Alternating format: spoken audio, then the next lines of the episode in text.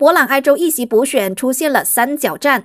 彭亨博朗埃州一席补选的提名程序已经在刚刚早上十点结束，选委会宣布这场补选确定展开三角战。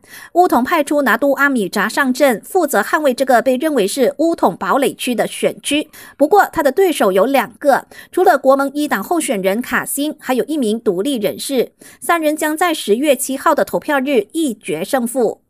霸凌和性骚扰行为长期存在各大校园里，随着时代变迁，网络霸凌也成为棘手的问题。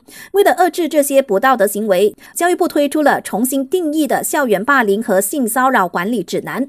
指南阐明，如果学生霸凌或性骚扰他人，将面对纪律处分，包括收到警告、留堂、鞭打，甚至被开除。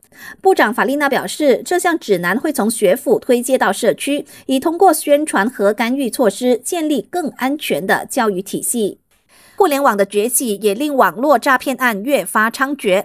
部长法米表示，在电讯服务供应商的协助下，通讯及数码部在过去三年半成功拦截了近二十亿通的可疑电话，以及超过五亿条的可疑短讯，确保无法送到国人的手里，从中减少网络诈骗问题。托格罗里斯基刹车不及，在布城酿发两人死、六人伤的严重车祸。警方在二度严扣肇祸司机后，证实已经接获总检察署的指示，下个星期一将以危险驾驶导致他人死亡的罪名提控肇祸司机。感谢收听，我是佩珊。